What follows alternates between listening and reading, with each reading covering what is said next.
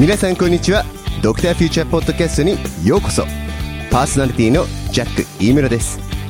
初めての方に自己紹介すると僕は沖縄の米軍病院ハワイ大学で研修をしてアメリカの内科専門医を取得。医療の質改善外資系製薬会社での臨床研究を経て現在はエルゼビアジャパンで国内最大の日文献データベースである今日の臨床サポートの編集長をしています。仕事柄いろんな分野のトップランナーとお話しさせていただくことがあり毎回たくさんの学びがあるんですがこれを自分の中に留めておくのがもったいない。皆さんとシェアしたい。と思ってこのポッドキャストを始めました。この番組では国内外で働いているドクターリサーチャー起業家教育者などなど未来を作っている方々にインタビューしどんな武器や戦略を使っているのか何から誰から学んでいるのかどうやってコンディションを整えているのかといった桁外れの結果を叩き出す秘密に迫っていきます。So, ladies and gentlemen, welcome to future.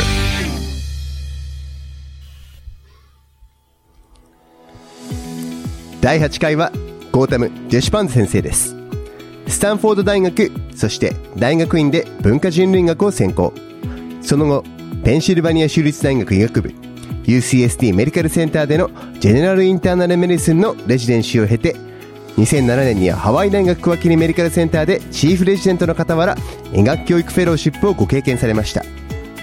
2008年からはハワイ大学内科助教授を務められています。2009年に来日。在日アメリカ大使館での臨床と並行して聖路加国際病院臨床教育担当兼聖路加ライフサイエンス研究所臨床疫学上級研究員。そして2018年には順天堂大学大学院医学研究科総合診療科学特任教授に就任され日本の医学教育の国際化に尽力されています。今回もルーチンや情報源はもちろん日本に来る決心をされるまで日本とハワイを行き来するデュアルライフに始まり文化人類学の重要性アメリカのメディカルスクールの良いところ日本の強みそして世界でリーダーシップを取るにはますます進む国際化に向けて医学生研修員が今からできること。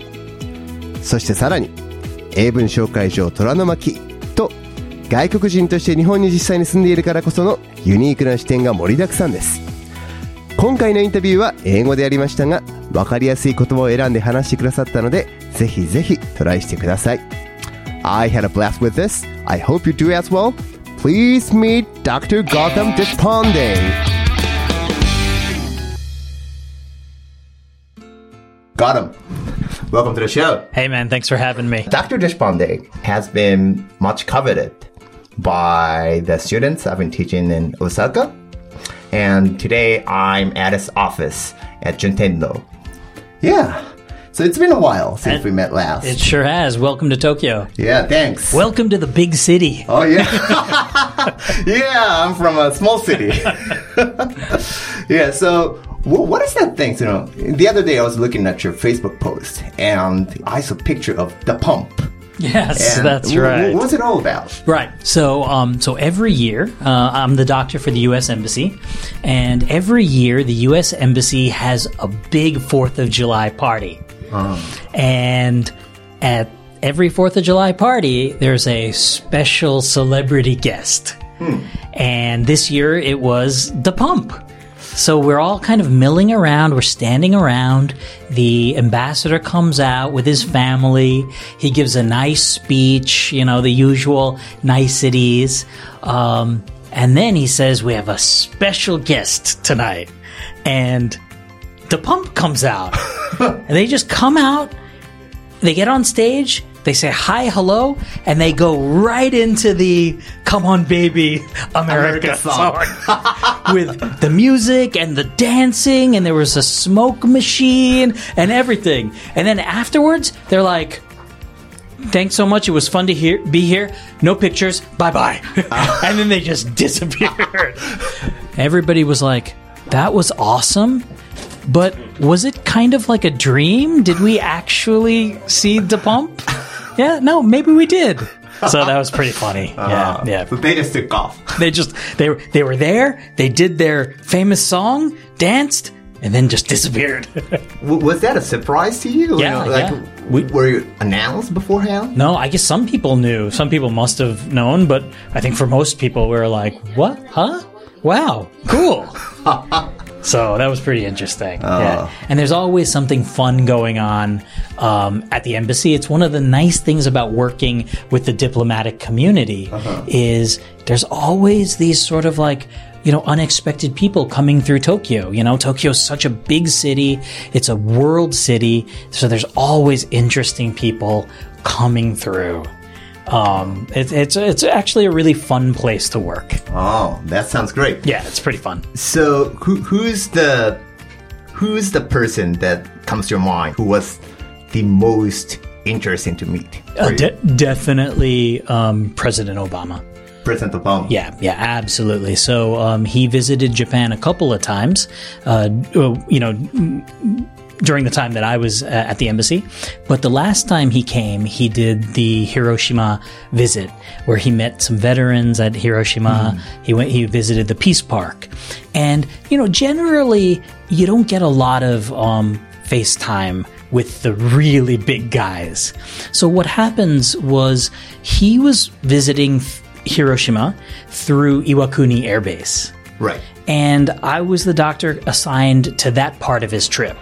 But he travels with his own doctors. He's very healthy. I'm never going to see this guy. Or so I thought.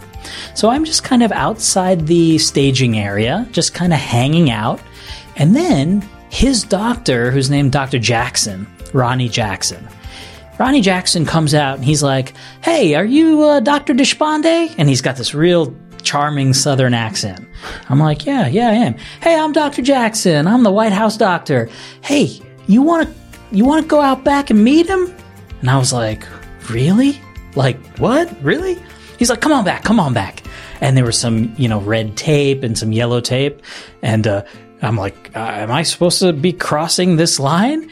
Dr. Jackson's like, ah, no problem. Just come on back. and you go back to this area, and this it's a really small area. Maybe, you know, just a, a small room, a few meters by a few meters.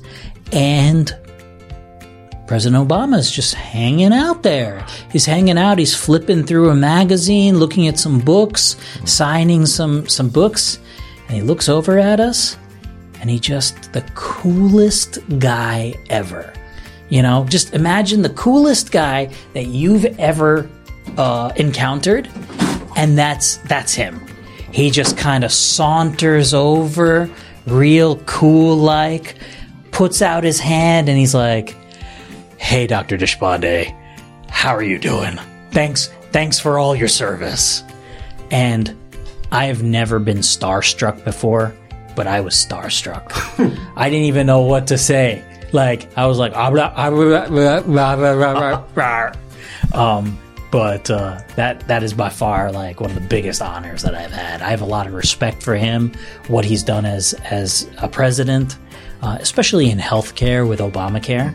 Um, that was my biggest movie star moment. Wow. Yeah, yeah, it was it was it was pretty great. So he, he was not on on his high horse. He was very No. down to earth. No, I guess Dr. Jackson had already told him about the health unit at the embassy because he already knew my name, you know, and he came over and he just sort of stuck out his hand and and like was like you know, just the the nicest coolest guy, you know? It's like, "Hey, how are you doing?"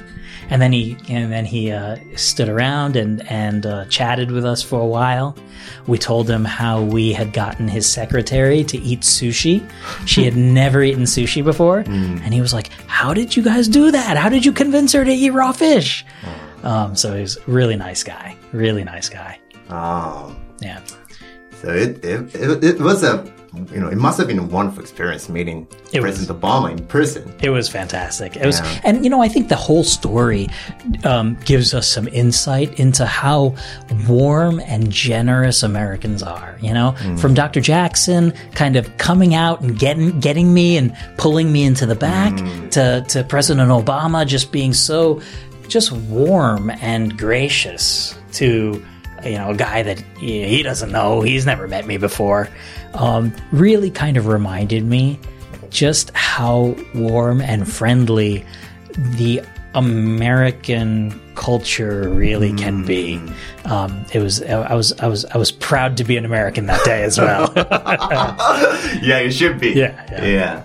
It sounds like a great perk. You got to see President Obama because you chose to come to Japan. yeah, yeah. And you know, I got a lot of questions from my students. When we first met, I was PGY2, so it was in summer of 2007, and I did the uh, the uh, audition rotation at Queens Medical Center. Yes. and yeah, I remember. yeah, and I was in the cardiology team, and my upper resident was Eric.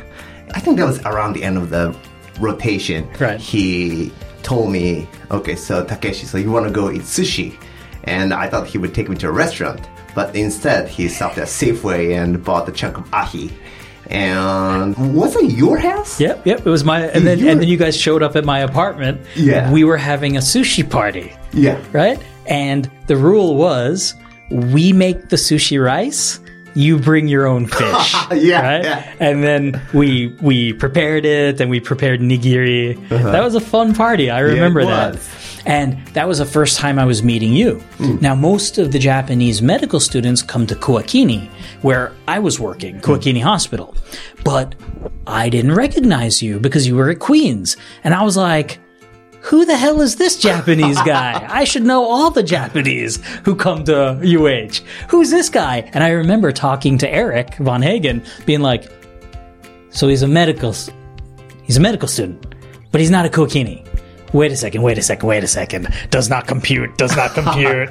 but we remember you. We remember meeting you that night, and um, it's it's very good to see you again. Yeah, yeah. Yeah, I eventually made a cut and I started working cooking. And then I remember seeing lots of patients with you. I remember a middle aged lady who had obesity hypoventilation syndrome. She was on chronic vent. Lots of our patients. Oh, yeah. and we weaned her off and then she got comatose again, so we had to intubate her again. You know. And we also admitted a lot of patients. Absolutely. Yeah, at Kuakini, and you were the one of the nicest attendings. yeah, Well. you bought our team McDonald's dinner. Well, you guys did a lot of work for me. It's the least I could do. I'm helping send all you guys on your way towards obesity hypoventilation. A lot of calories, a lot of fat. Absolutely. Yeah, and you know we're trained to fat, and uh, I think that was the first time you told me that you actually go back and forth between Japan and Hawaii. That's right. And I was like, how, how could it be possible? At the time, you just grinned. Yeah, Yeah, right, right. yeah, we're busy. That was a busy night. Yeah, yeah. And during academic half day, so for the listeners, any American residency program, you have half a day uh, per week dedicated for didactic activities, lectures, and workshops. That's when I met you again. And I think at the time you were working at St. Luke's already. I was, yeah. And I remember you were making some body joke. Showing us lofty St. Luke's Tower. Right, right, And, uh, because that was a men's health lecture. Absolutely. Yeah. That's true. One thing I still remember was, you know, you told told the whole class that if you have medical license and speak English, you can do what you're passionate about. Absolutely. Anywhere in the world. Absolutely. So that's something that you know. Even that's uh, that was ten years ago that I think you remember that from. Um, and even now, ten years later, I'm even more convinced that having a medical license in any country opens up more doors than any other single profession uh, worldwide. Worldwide. So you really can do almost anything with a medicine degree. You want to go into law from there? You can go into law. You want to do engineering from there? You can go into engineering. You want to go into the arts? You want to write books, make movies? You want to draw manga? You know, you can do that with, with an MD. Hmm. It just opens so many doors because I think it's a job that forces us to think broadly. So thinking broadly also means we can think in a lot of different ways.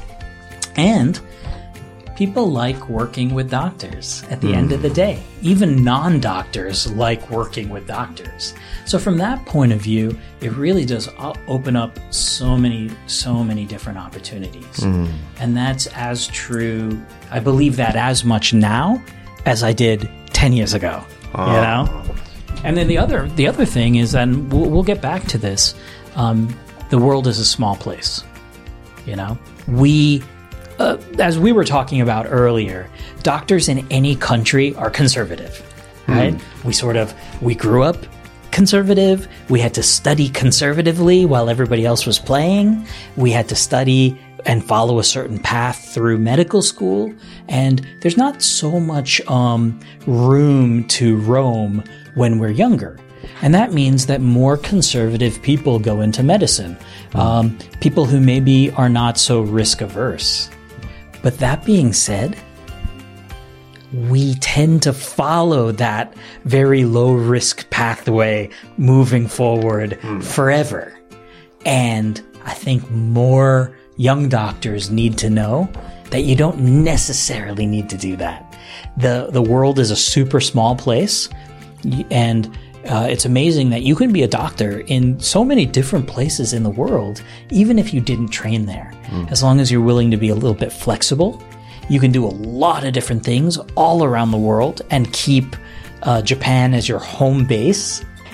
It's not just me that was able to do it. I think so many other people would be able to do it as long as they're not scared to actually do it. So that's something that uh, in my life I've come back to again and again and again and again. And whether you want to do clinical care, or if you want to do medical education, or if you want to do research, or if you want to do other projects in the arts, in the sciences, uh, in business, there's so many opportunities to go all around the world and do that. It's great to hear that. But what I was taken aback was, you know, I think it was just a year after you, or just two years after your chief residency, and you already had the courage or temerity to say that. Was there any episode or anecdote that made you convinced saying that? Such a bold statement. Like, was there like a, You can, yeah. a specific incidence? Right. You know, I think one of the things uh, that really convinced me that the world was a super small place was um, it happened when I was a chief resident.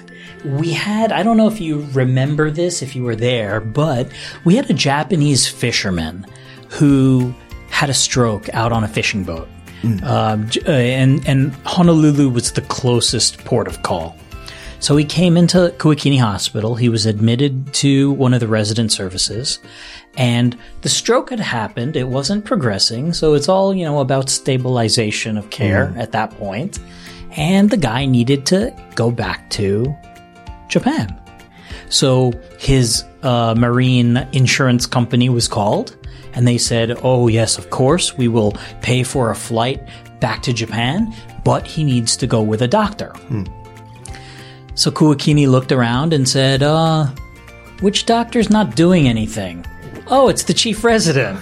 Hey, Deshpande, you want to go to Japan for the weekend? And I was like, what? You're going to send me to Japan for the weekend? And they were like, yeah, yeah, it's Friday. We just need you to go to Japan, fly into Tokyo. You'll be met by the insurance company folks. You'll drive out to Kameda Medical Center. You'll drop him off.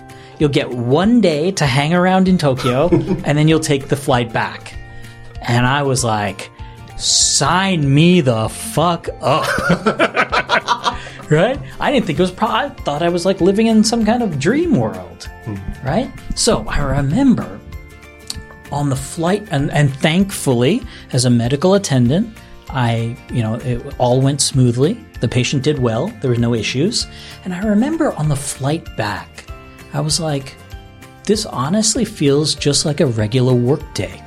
It just feels like a it's, a it's a long work day, but you know, as any resident knows, when you've been on call for 36 hours, almost, you know, 40 hours, you start to feel like, oh, it's just a regular work day. It just feels a little bit long. That's what flying to Japan and dropping off a patient felt like to me. And that, I remember landing back in Honolulu, driving home, going to bed for eight hours or whatever, waking up and thinking, hey, what did I just do for the last? like, oh shit, I was in Japan actually, and that convinced me the world is a super small place. You can literally these days you can fly across the ocean, go do whatever work you need to do, and then fly back to whatever country you consider home. Hmm. Right? It was amazing. And, you know, maybe my perspective is a little bit different about that because my parents moved from India to America back in the 1960s. And my dad would tell me that to have a three minute phone call with his parents, he could only do that once every six months. Hmm. And the sound quality was terrible. And forget about flying home, right? Flying back to see your parents, you only did that once every five years, six years, seven years, because it was far away and it was expensive. How this world has changed. How small this world has become. That now you can just catch a flight for under $700. You can jump into another country, do your work, and then fly right back, right? Hmm. And all the whole time you're in constant contact with everybody from around the world uh, by FaceTime, uh, on your cell phone. This world is a super small place. And we put up these artificial barriers that say, oh, I'm Japanese, I can only be in Japan. I'm American, I can only work in America. But, you know, for a lot of new jobs in the new in the new economy, that's not true anymore. You can do your job as a doctor literally from almost anywhere. And you know, forget about it. Like now with telemedicine and telehealth, that's only going to get more true, you know? Yeah, even though you were chief resident, you were still getting paid Yes. at, at the resident level. Yeah. And it must have been a out of this world experience. Oh, it was so great. And it must have changed your whole perspective. I felt like a rock star. I felt like a celebrity. yes. Was that one of the reasons that finally pushed you to make a leap to get a job in Japan? Definitely, definitely. So what happened was, um, you know, as as you remember, Hawaii is such an amazing place. Such an amazing place. Uh, you've seen the, apartment we had. Um, we didn't, if you remember, we did not have a dining room table in the apartment because we literally had every meal out on the lanai, on the balcony. So we had this really nice balcony. You look to the left, you see Diamond Head. You look to the right, you see Pearl Harbor. There's just ocean and just beautiful Ala Moana shopping center, Ala Moana Beach Park in between. It was great. So one day, I'm on the U.S. Embassy website because I knew that there was a uh, health unit here in Tokyo. So, you know, I'm just kind of looking at it and I see the jobs description say looking for a physician. Ooh, it sent shivers up my spine for two reasons. One, how many people can actually say that they can be a doctor in a different country, right? Like a, like a clinical practicing doctor. But on the other hand, I loved being in Hawaii. Hmm. And I looked out of my balcony and I saw this beautiful it was a it was a beautiful Hawaiian day and I thought this is a real decision. Hmm. You know, this is a real this is a I, I felt it in my bones that that moment. This is a lifetime crossroad. Hmm. What do I do? Spend the rest of my career here in this island paradise or take a leap of adventure, right? Take a leap of adventure to a different country. Hmm. I kind of, you know, I thought about it and I thought about it and I thought about it. But finally, I thought, I won't be able to sleep at night if I remember that I never took this leap of adventure. Hmm. This, this opportunity that was kind of almost handed to me if I say no to this, I, I won't forgive myself. Oh. Hawaii will always be here. And hmm. all of those great connections and the great students and the great patients, that's there waiting for me. But this opportunity to go to Japan and be a doctor for the for the embassy, that opportunity won't always be there. In fact, I'm sure it'll be gone pretty soon. so that's that was that final impetus that I felt like the world was small, that this opportunity had fallen into my lap, and I would be remiss not to take it. Hmm. And honestly, it was one of the best decisions of my life. Being a foreign doctor in Japan is is not always easy. You know, you have a whole different layer of of of barriers and and and hurdles to overcome. But even still, moving here to Japan was one of the best decisions of my life. And I'm so happy that when that opportunity landed in front of me, I had the, like you said, the gumption, gumption right? The gumption to go for it. And that's what I want every student, whether they're American, whether they're mm-hmm. Japanese, I want every student to have that feeling that even sometimes when it's risky, even sometimes when you don't know the future clearly, when that opportunity comes knocking, you you open the door.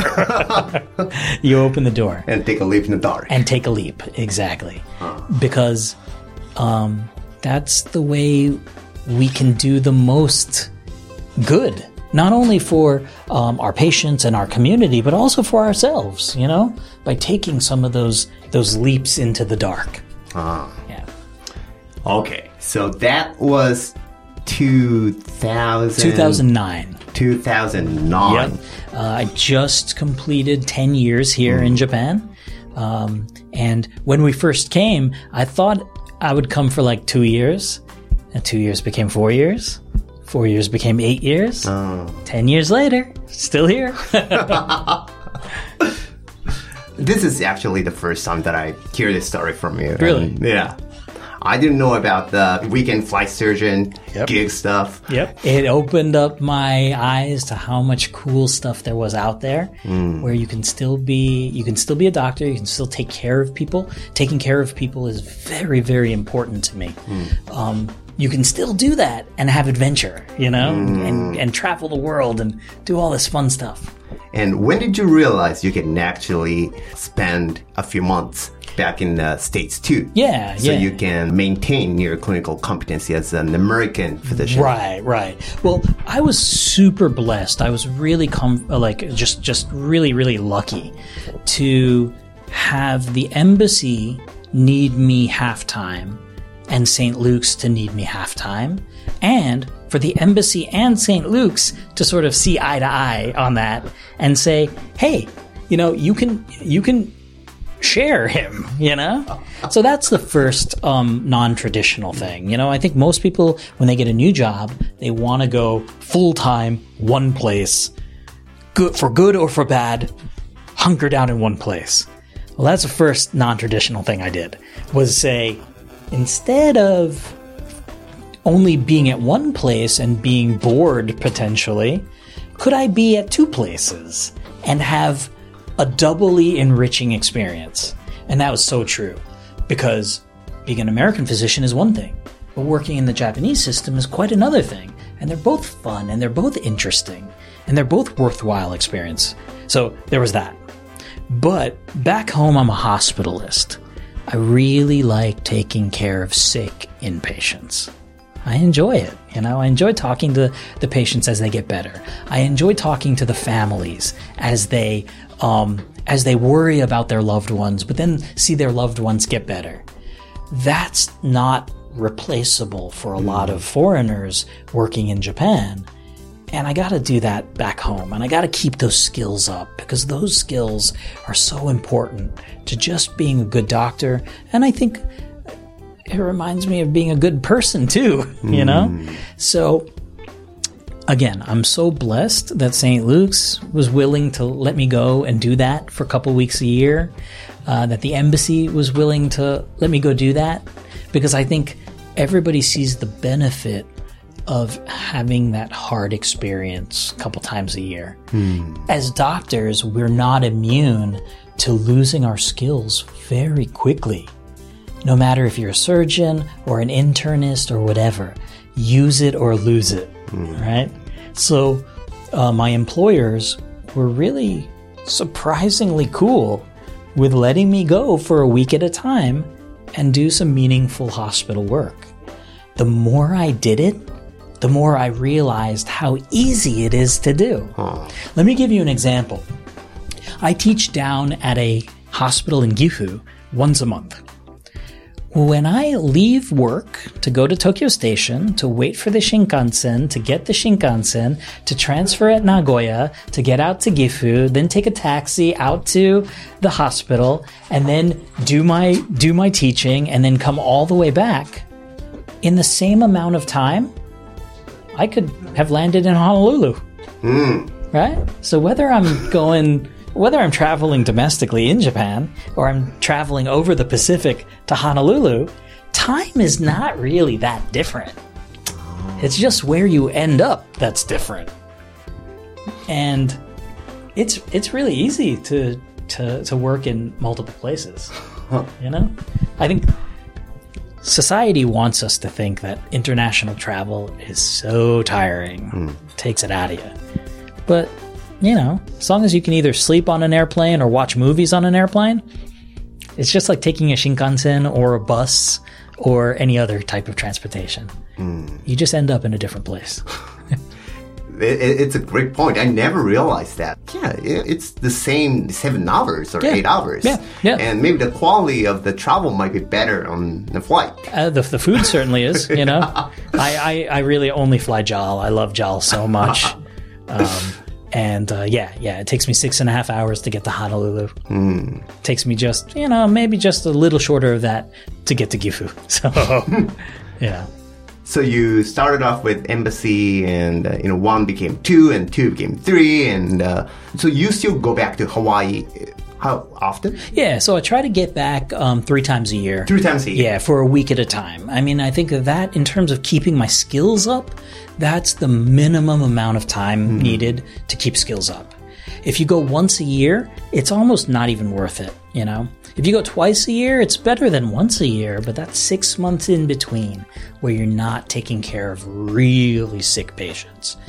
Three times a year is the minimum sweet spot. And also, that means you get to go to Hawaii three times a year. That's nice. you know it is pretty nice sometimes i do day shifts sometimes i do night shifts and here's um, a little bit of the more flexible part i think that i'm talking about like being able to travel internationally and live in two places and all this really cool sounding stuff but you do have to be flexible as a hmm. person. You hmm. can't always say that you only want to do day shifts or you only want to do night shifts or you only want to work with English speaking patients or you only want to work with, you know, a certain patient population. You do have to be flexible and, you know, you have to be willing to, you know, kind of like, you know, do a lot of stuff and see a lot of stuff and, hmm. and be really positive about it, you know? Like just have a good attitude about the stuff that you like and maybe the stuff that you don't like because that's life, you know. and it's better to just kind of face it with a positive attitude uh, and and and and just do it because it allows you to really do the things that you want to do at that point. So, you know, depending on what perspective you have, you know, it could be some just, you know, pain in the neck, or it could be a good experience. Exactly, exactly. And when I'm on my fourth night in a row, uh, overnight. In, in Kuakini, I'm always kicking myself thinking, why the hell did I do this? Right? But as soon as I get back to Japan, I can feel the difference. It's like having hmm. taken my vitamins. You know, hmm. I can feel my my brain thinking more quickly hmm. and my spirit more ready for emergency situations. You know, it really feels very rejuvenating.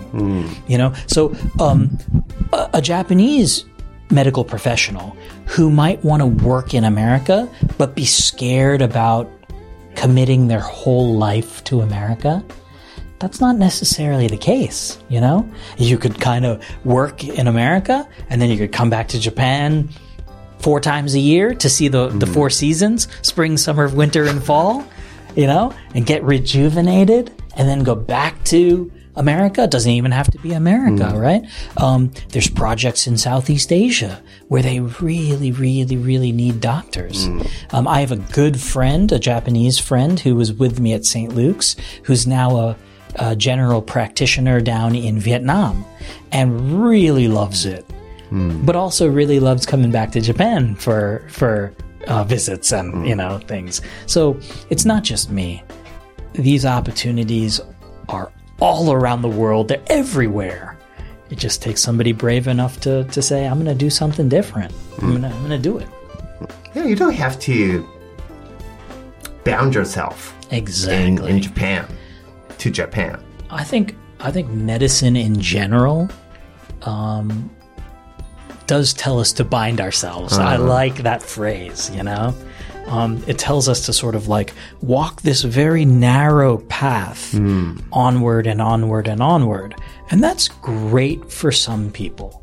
You know, there's nothing wrong with following that narrow path.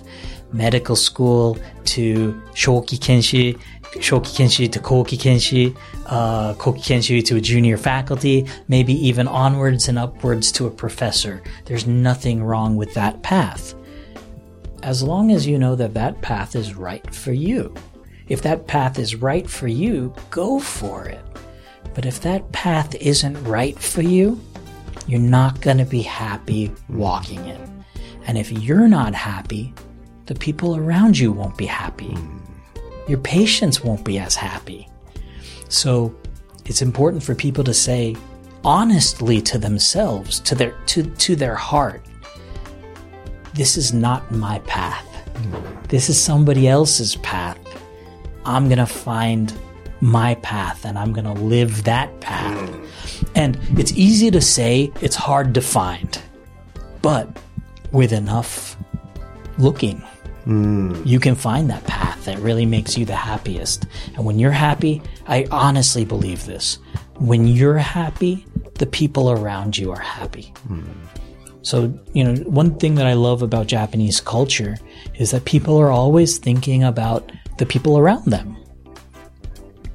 But if you're really thinking about people around you's happiness, you're kind of obligated to make sure that your heart is satisfied as well, that you're happy as well. And I think that that's um, super important for any human, any human on earth. Yeah, I, I completely agree. You come across as a super happy guy. Oh, yeah, and, yeah. and pretty much, you know, everybody around you are also happy. So, well, you know, I hope so. Um, it's not to say that I'm happy all the time, you know, right? Like only like somebody on drugs would be happy all the time, right? But but you've got to you've got to be able to say what you're not happy about, say it, get it out, and then be happy again, right?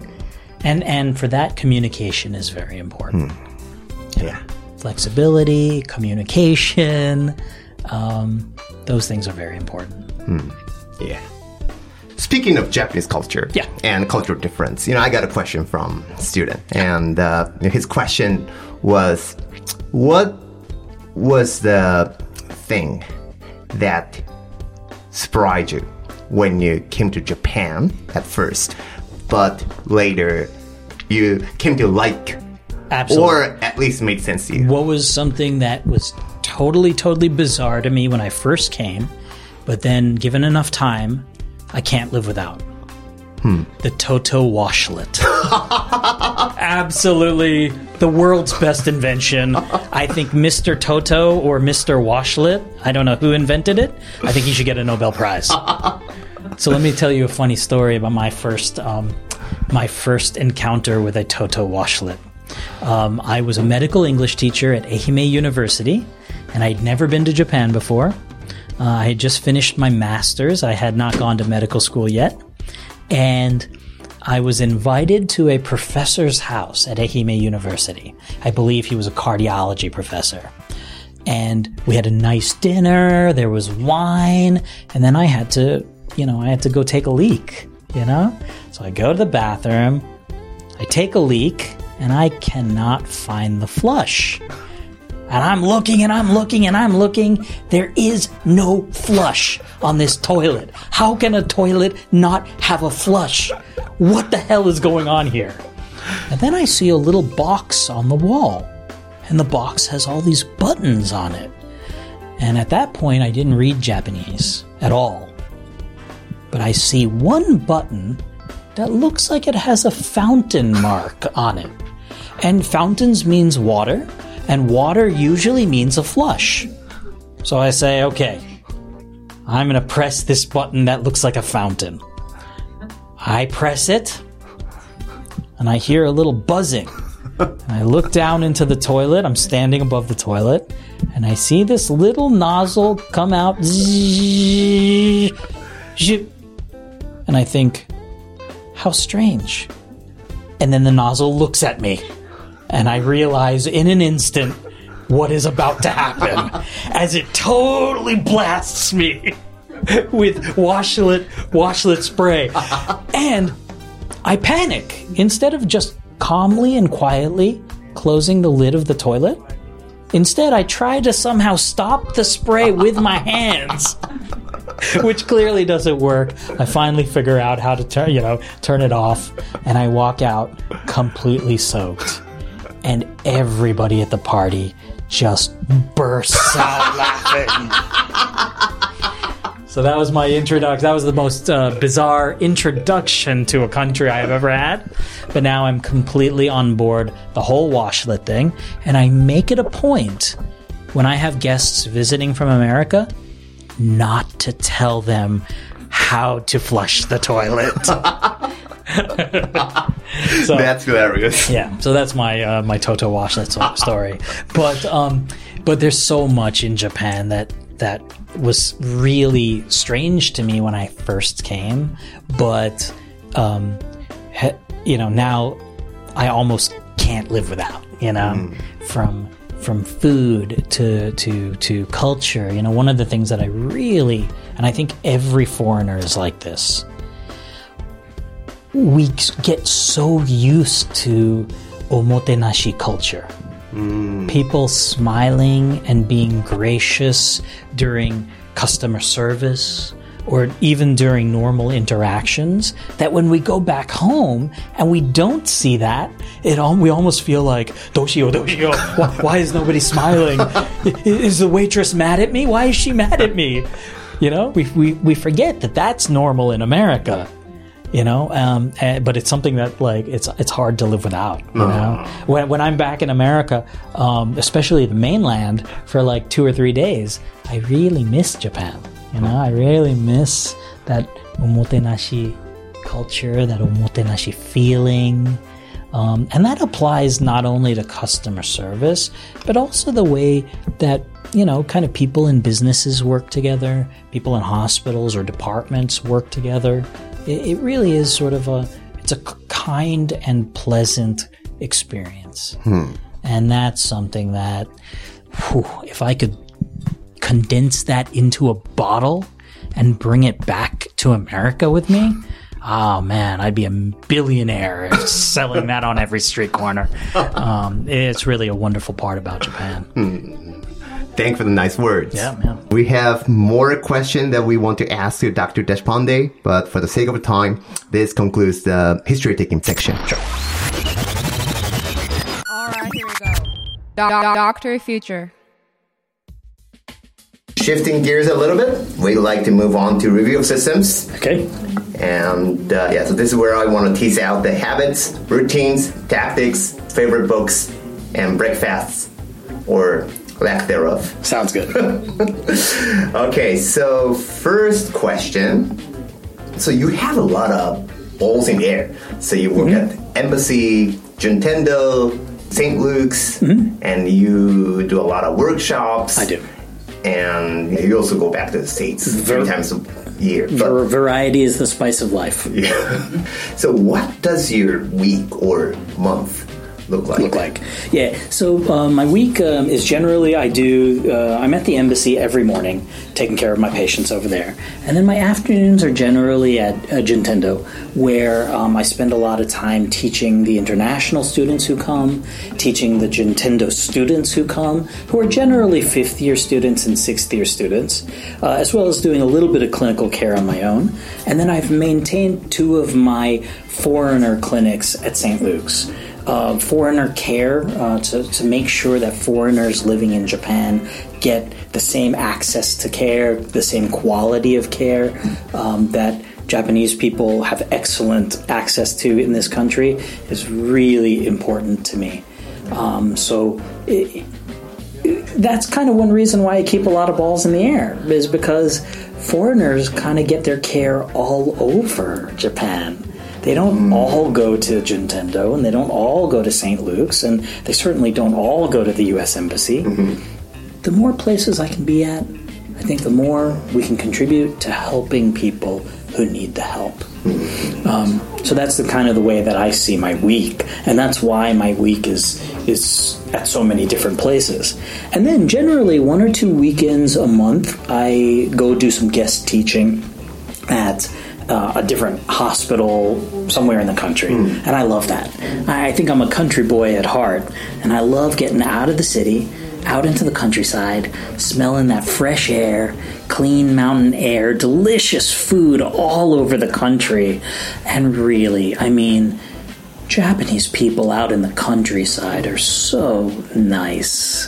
They're so sweet, and um, there's just an amazing feeling that I get when I go out to the inaka areas of, of Japan. Where did you actually grow up? Um, so I grew up in New Jersey, which, which is like basically one long big suburb, you know. But uh, at the end of my street in New Jersey, there was a cornfield on one side and there was a strawberry field on the other side. And I grew up playing in the woods in my backyard. So even though it's New Jersey, which is kind of sandwiched between New York and Philly, it was still kind of semi countryside, you know, um, and I think that that still sings to me when I when I when I get out of Tokyo. Now, I love living in Tokyo. There is literally everything that I would ever want and need in Tokyo, but that makes getting out of Tokyo extra sweet when I do get out. So, for example, this weekend I'm going to go teach down at uh, Aso Iizuka Hospital in Fukuoka. Um, I mentioned that I go to Gifu uh, every month to teach out there. Um, I think I, te- I've, I, I teach or have taught in 24 of Japan's 47 provinces, uh, prefectures. Um, and my goal is to teach in, in all 47 uh, eventually. So that is my goal. so you colored a. I do. I have, I have a little map at my office, and I have a pin in each uh, prefecture. So I'm trying. I like that. So, what, what is your mixture uh, of uh, your balance between your clinical work Yeah. and teaching and administration Yeah, and yeah. research work? Now, now I think um, it's pretty much 60, 60 to 70 percent clinical work and 30 to 40 percent teaching with a little bit of administration. It hasn't always been like that. Um, when I was in Hawaii, it was 75% clinical work, 25% teaching. When I moved to Japan, it was 50% clinical work, 50% administration and research, uh, with a little bit of teaching. Um, it's it's it's morphed over the the years and i think that that's fine because you gotta do what the work demands. Again it's about being flexible. If i went around saying hey i'm only going to do clinical work and you know oh you need me to do administration? Screw you. You know that's not, that's not going to work you know? Um, you have to be sensitive to the needs of your organization and you got to be willing to say yes to the things that you feel comfortable to say yes to. But I tell folks, try, because the world needs it. Hmm. Try to have a balanced practice. Try to do 30% clinical work, 30% administration work, 30% research or teaching. If you don't really like research or teaching, maybe do 60% clinical work, 30% administrative work or you know maybe even yeah yeah 30% administrative work 10% hmm. teaching but try to get try to have at least a little bit of each of those sections in your career because those things are really important they're really really important So you've tried different, you know, ratios Yeah. and Yeah. how do you like 70 30? I like it. I like it a Like it. lot. You know, like I It's a mentioned, sweet spot. It's, it's. I think it's my sweet spot. I really like taking care of people. I really like that nurturing aspect of being a um, a general doctor, and nothing makes me feel as rewarded as seeing patients, helping patients, talking with patients, and seeing how they respond to my caretaking. So, being able to do that 70% of my time, I feel super blessed to be able to do that. But at the same time, I know that education is important, mm. administration is important. If you don't educate the next generation to do what you love to do, who's going to do it? if you don't um, do administration to help set up systems to keep your good system that you love going, it's going to fall apart as soon as you leave. So those are necessary parts of, of, of, of the job as well. Yeah, that's the price you gotta pay. Yeah, exactly. Exa- And it's a price we all should pay. It's like taxes. Okay. Uh, we go little micro. Can you please describe your first 60 minutes of your typical day? for 60 minutes. 60 minutes. 30 Absolutely. 60 minutes. Absolutely.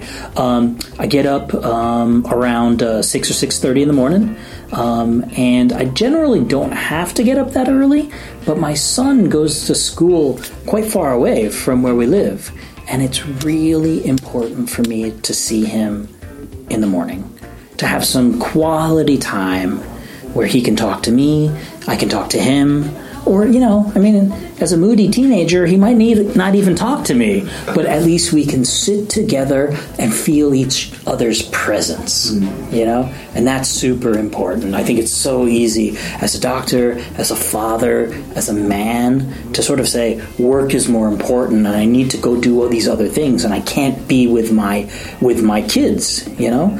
But my mentors in America, they've all said the same thing to me when I asked them, What do you regret? They all have said, I wish I spent more time with my kids. Isn't that crazy? Like people who are in different fields of medicine, different universities, they all say the same thing. I wish I spent more time with my kids.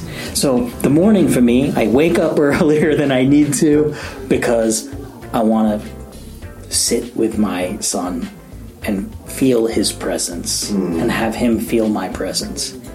And then eat a little bit of breakfast. eat a little bit of breakfast and I'm out the door.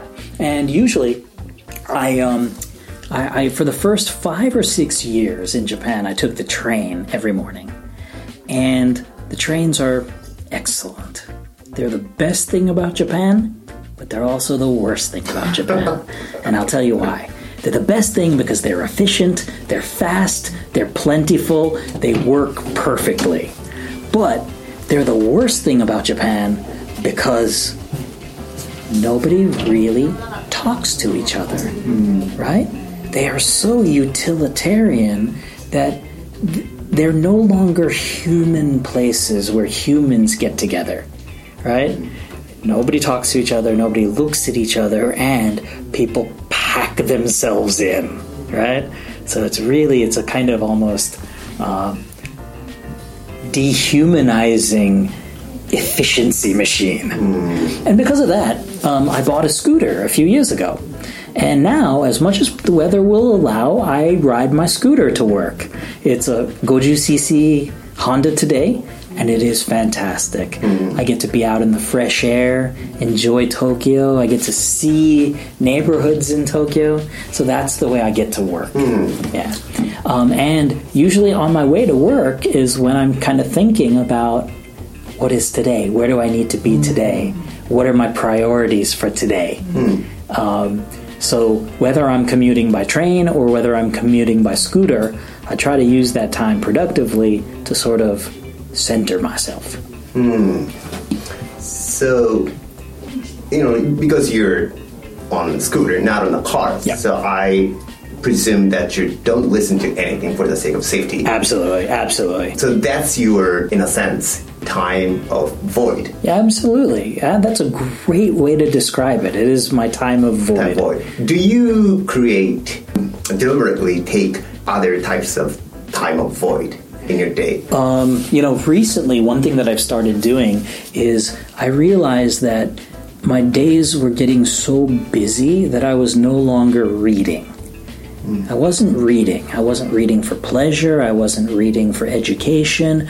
It was just sort of go, go, go, go, go. Patient, patient, meeting, meeting, patient, meeting, patient, meeting, meeting, meeting, patient. When was I actually read, reading something? You know, reading uh, reading the news, reading a novel, reading an article, reading something that was interesting to me. So, I take very, very quick baths because you know ba- bath time is not a American thing; it's more of a Japanese thing. So, like my version of the bath was just like jumping in and jumping out, right? And then I realized, oh, bath time which is great reading time. Oh, And now I actually bring something that I want to read into the bath every day. And, you know, sometimes it's something super short. Sometimes I found myself being there in an, for an hour and my family saying, Is he dead? Did he drown? you know, and sometimes it's a novel, sometimes it's a um, like an evidence based article that I've kind of wanted to read for a while but didn't have a chance to. Um, sometimes it's something current events or politics related, but reading is is is super important. It is another self-reflection time almost you know? Reading allows us to understand ourselves better and the way we feel and the way we think. Oh, so now you're into Japanese bath. holy bath. moly i love them i love them. I would just spend like i would spend three hours in the bath now if i could you know? I totally did not understand the whole bath thing for like seven or eight years now i totally get it you know i totally get it Yeah, I'm glad you found another reason Oh. to stay in Japan. super awesome super awesome Any nighttime routine? H- how do you bookend your day? Yeah, yeah. Um, I am awful at ending my day.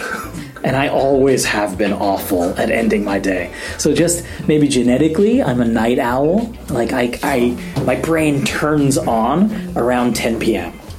And my most productive time is between 10 p.m. and 1 a.m. That's when I'm sending good emails. I'm like doing good writing if I'm working on a, a research article or something. That's like that's when I feel the most alive. That's not always super healthy. so um, I try to be as productive as possible. I usually set a like a time limit for myself that no matter how I'm feeling, no matter how productive or unproductive I am, I'm going to turn the computer off at this time, like say midnight. And then after that, I am I'm going to have a routine to go to bed. You know, I'm going to brush my teeth. I'm going to make the lights a little bit low. Um, I might have a snack, but I, I know I shouldn't. But you know, um, I have to force myself to shut off at the end of the day. Um, and I think that you know, some people naturally have a bedtime programmed into their mind. Other people don't. But everybody needs to force themselves to shut off at some point. You know. So as a night owl, you need you definitely need a shut down the routine. Absolutely. You know what my, my, my most enduring fantasy is? Is wishing I didn't need to sleep at all. Oh. If I didn't need to sleep at all, I could be doubly as productive.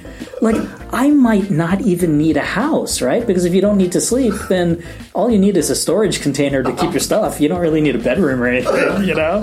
Uh, I, yeah, but unfortunately, we all need sleep. Sleep is healthy, sleep is good. you know? Okay. So you said uh, you started reading again. on a regular basis. And how do you actually uh, keep yourself up to date, or how do you keep learning? Um, what are the sources of information for you?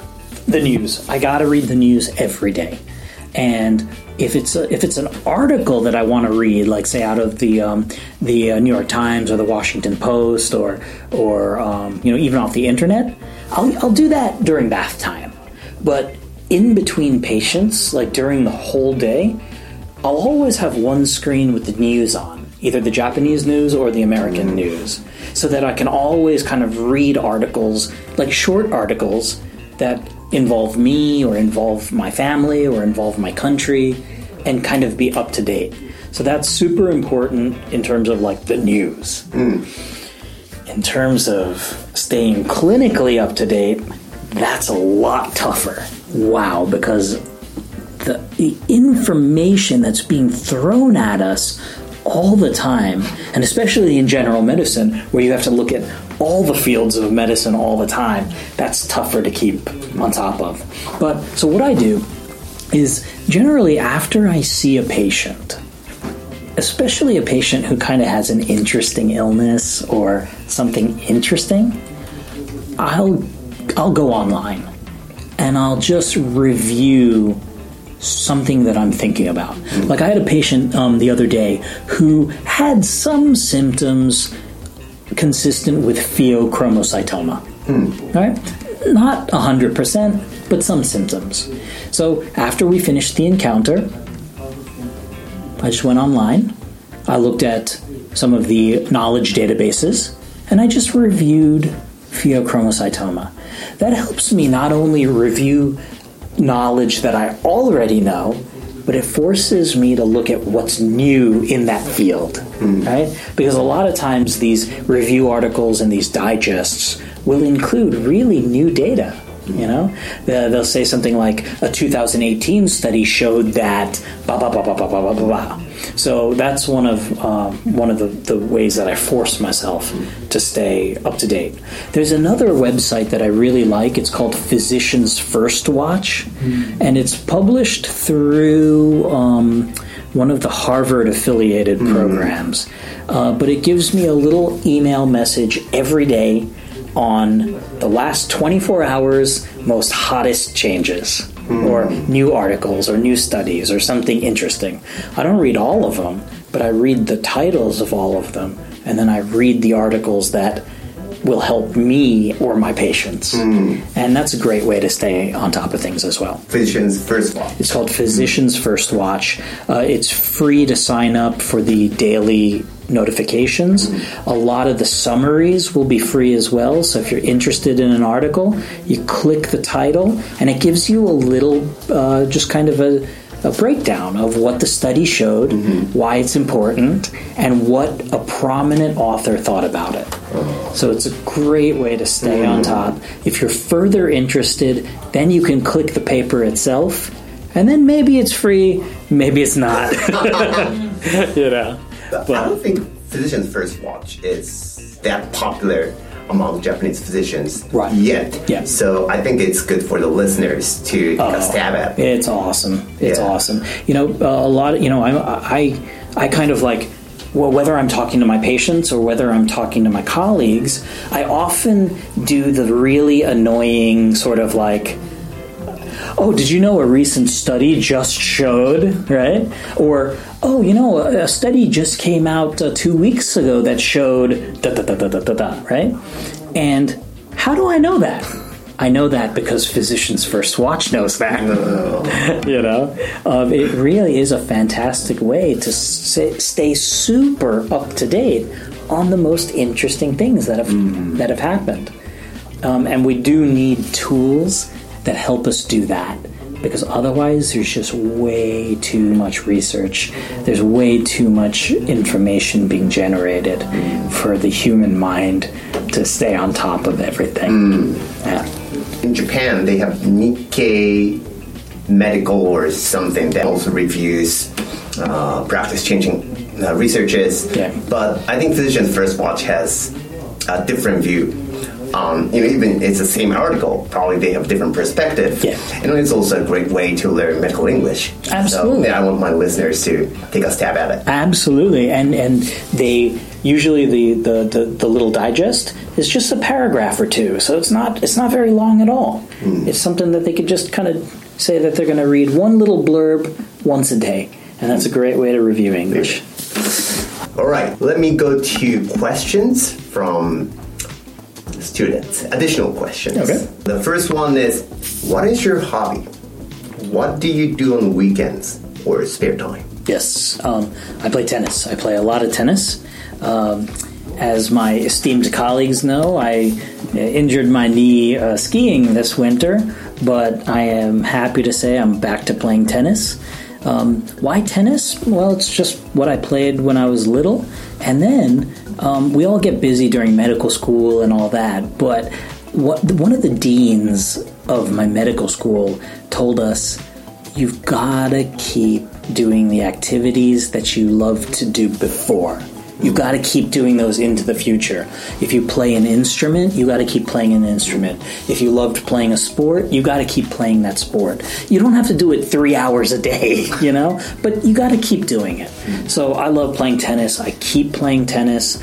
Um, I play with colleagues and friends. I take a class. So I try to play at least twice a week for an hour in the evenings. Even if it's late in the evenings, even if I have to kind of rush to get there, I make it a point to keep playing tennis. Uh, it's it's important, you know. Is the style different between Japanese and American? Japanese play so many so much doubles. It's all doubles. In in America, we tend to play singles. You know, so I had to really learn how to play doubles. I didn't know a damn thing about doubles when I came to Japan. now my doubles game is probably better than my singles game. You know, um, but yeah, yeah. So um, I, I, I I play tennis. And uh, recently, I started picking up yoga. So I do yoga now. Yoga? Yeah. Um, I spent the last five, ten years recommending yoga to so many patients for a variety of illnesses. And then I thought, well, shit, maybe I should try some yoga. you know, if I'm telling so many patients to that it's so wonderful, it has so many benefits, maybe I should be doing it too. Mm. And I got to say, I'm I love it. I love it. What, what type of yoga do you practice? I have no idea. I just there's a wonderful, very very inexpensive community class in Megoroku near where I live. So I just do it there. I don't know what I don't know if it's hatha yoga or nantoka kantoka yoga.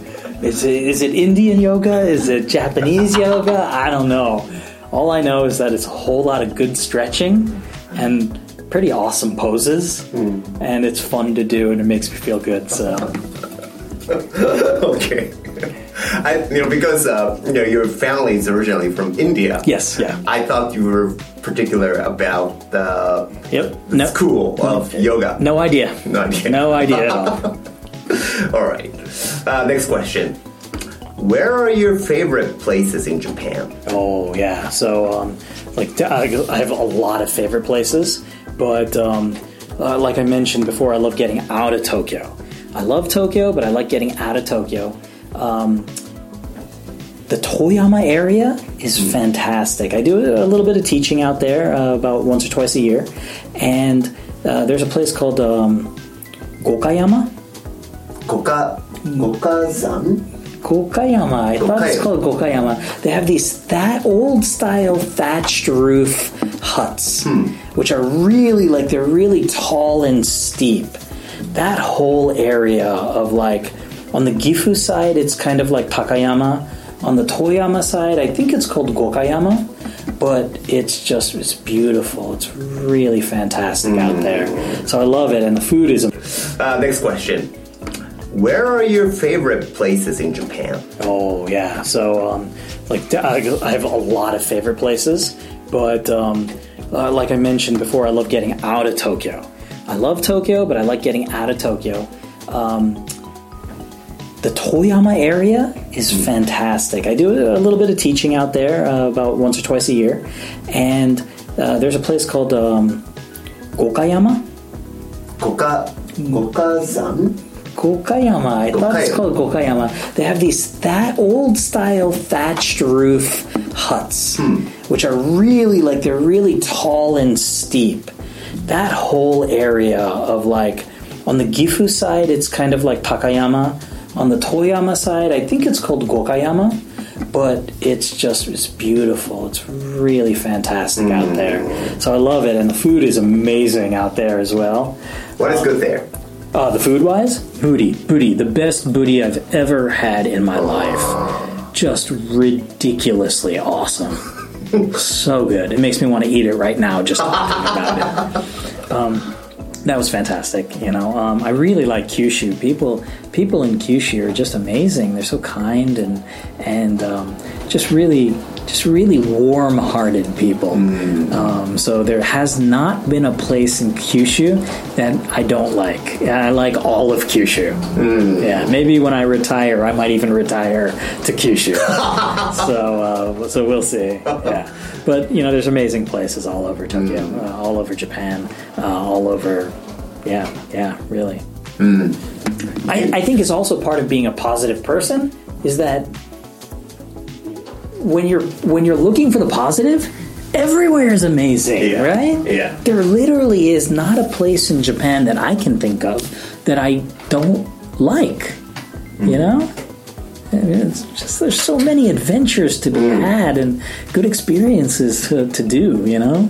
You've been visited how many prefectures so far? Uh, well, I've taught in 24 24. of the 47. I think I've visited all of the prefectures except uh, Yamaguchi. I don't think I've ever been to Yamaguchi. So if there's any listeners out in Yamaguchi who would like to invite me for teaching, please, I am available. drdeshpande at gmail.com. Send me an email. I like that. Okay, uh, next question. You learned anthropology at Stanford. yes. And how does the experience translate into your work as a physician? Yeah, that's a great question. Uh, and, you know, in Japan and in America, we make medical students take chemistry, physics, calculus, um, biochemistry, organic chemistry. How many times have I ever used physics in my life as a doctor? None. How many times have I ever used organic chemistry in my life as a doctor? None. How many times do I use anthropology thinking or anthropological knowledge in my life as a doctor? Literally every day. Literally every day. So, anthropology teaches us how to see human behavior in a kind of scientific way, right? It's the study of humans. So instead of saying that, oh, people behave irrationally, or people behave in a kind of non understandable way, or people's culture is not understandable, anthropology teaches us how to look at that like science, right? People behave a certain way and a predictable way. Hmm. If you understand why they're thinking what they're thinking, how their culture is telling them how to mm. think. So it really helps me as a doctor. It helps me to understand why somebody might not want to take medicine so that I can help them understand why it's important to take medicine. It helps me understand why somebody has not been taking the medicine that mm. will help them. And then I can talk to them in a better way about why it's important to take that medicine. The biggest, one of the biggest is in general medicine, there's a lot of undiagnosed disease, right? There's just, you know, low grade inflammation. We don't have a name for it, but people feel bad. How do we understand what the right way is to teach patients why they're feeling, how they're feeling, what to do? I think all of those skills are from anthropology. Do you come up with any patient encounter that your anthropologic way of thinking helped you to resolve conflict? Ab- absolutely, absolutely. So, uh, you know, just and th- this just happened um, uh, last week, end of last week. So, um, there's a new movement. Well, I think recently a lot of Americans are moving away from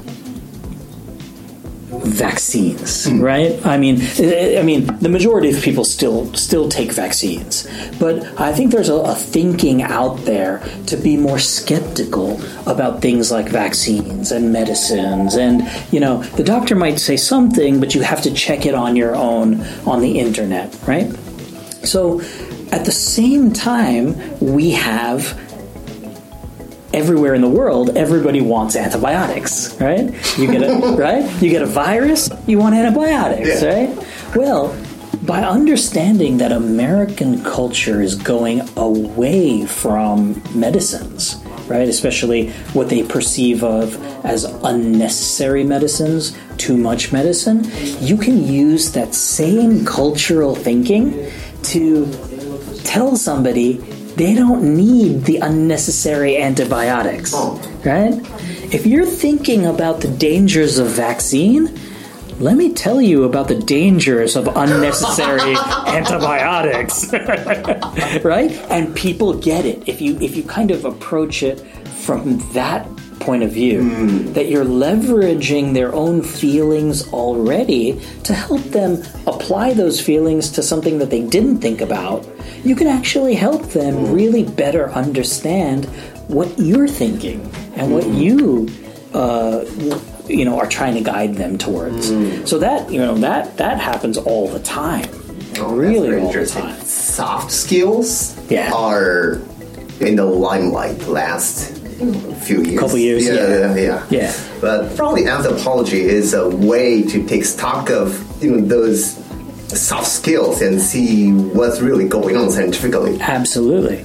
Let's apply that to um, to Japanese culture, right? So Japanese culture, patient culture, right now, is in a very uh, demanding stage of of uh, radiology, right?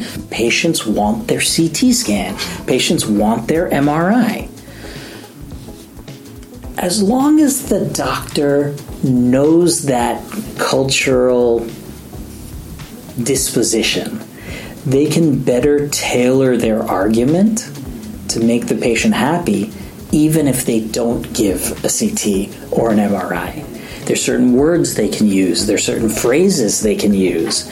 I know that a CT scan would make you feel more comfortable, but if the doctor says it first, it really helps the patient understand oh wow yeah the doctor has a good point right? If the doctor just kind of says no no ct scan right? It, it's less convincing than than sort of acknowledging the patient's feelings right i know that a, a ct scan would make you feel safer but da da da da da da. Right? But if you don't know the culture of your patients how are you going to anticipate what to say? Right?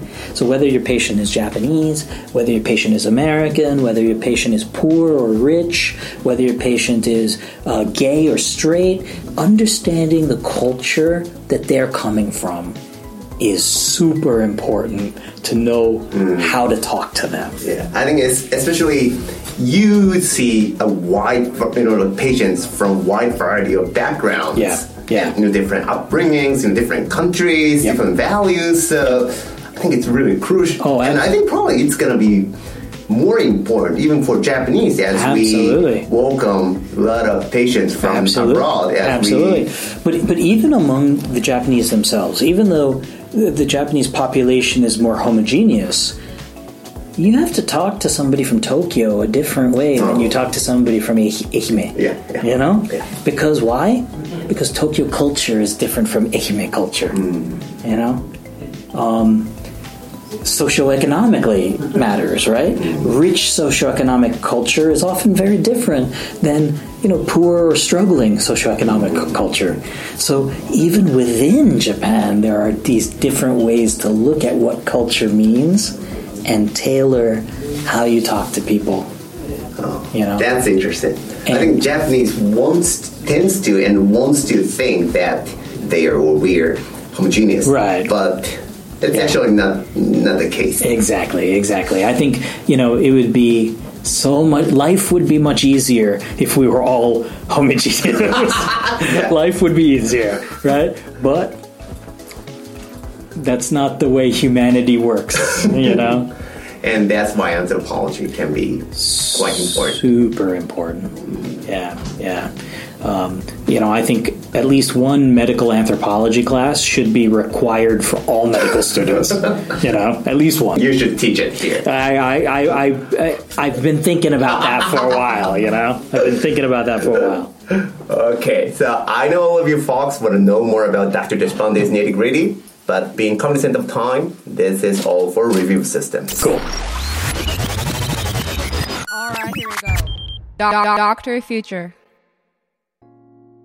Ladies and gentlemen, it is time to talk about future. The future.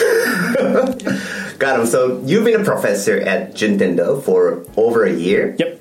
And I believe this means a lot of people in Japan look to you as one of the young leaders who globalizes Japanese medical education, culture, medical practice. I hope so. I don't know if how how s- effective I am, but I certainly hope so. That's that's that's the point, I Point, guess. that's the point. To start off, how do you feel about Japanese medical students? Right, right. Slash Japanese medical education. What are the pros and cons Yeah. compared to US? Yeah, I think one of the pros is that there is an efficiency here by going directly from uh, high school into medical school.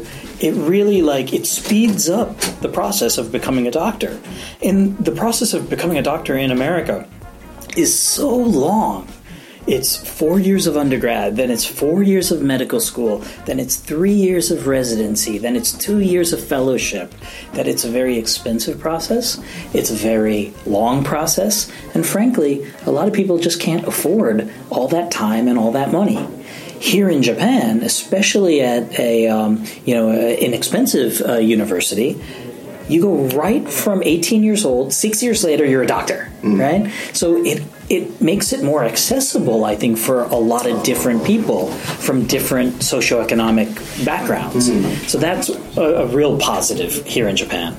Um, i think when i look at medical students in both places i see a, a bell curve right you've got 20% of students who are awesome and they would be awesome in any country.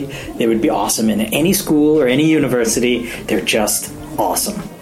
You've got about 60% of the group that, you know, it's pretty good. They're, they're trying, you know. Sometimes they're successful, sometimes they're not successful, but they're trying. And in either country, you've got about 15% who maybe they only went to medical school because their parents wanted them to go to medical school and maybe they're maybe they would be happy doing something else Even in the States. even in the states but less so in the states and this is why i think that it's hard to really understand what you want to do with your life at 18 years old and at least in America, we got four extra years to make that decision. Mm. You know? And that's the biggest thing that I want to see change in Japan. If, if, if everything stayed the same in Japan, great. The only thing I would add is four years of an undergrad education before medical school. Because a 22 year old can know better what they want to do with their life than an 18 year old you know? And that's the same in any country across the world. A 22 year old is just more mature about where they see their career and where they see their passion and interests. Um, so that's a big difference uh, here in japan. Yeah, it's in your case. Actually, you went to Stanford for undergrad, and you went to graduate school. Right. So you graduated when you were twenty four. Right. And you came to Japan and spent a few years. One year, one year in One Japan. year. One year. So I went to medical school when I was 26. Twenty. That that's when you entered entered medical, school. Yeah. So I graduated medical school when I was 30.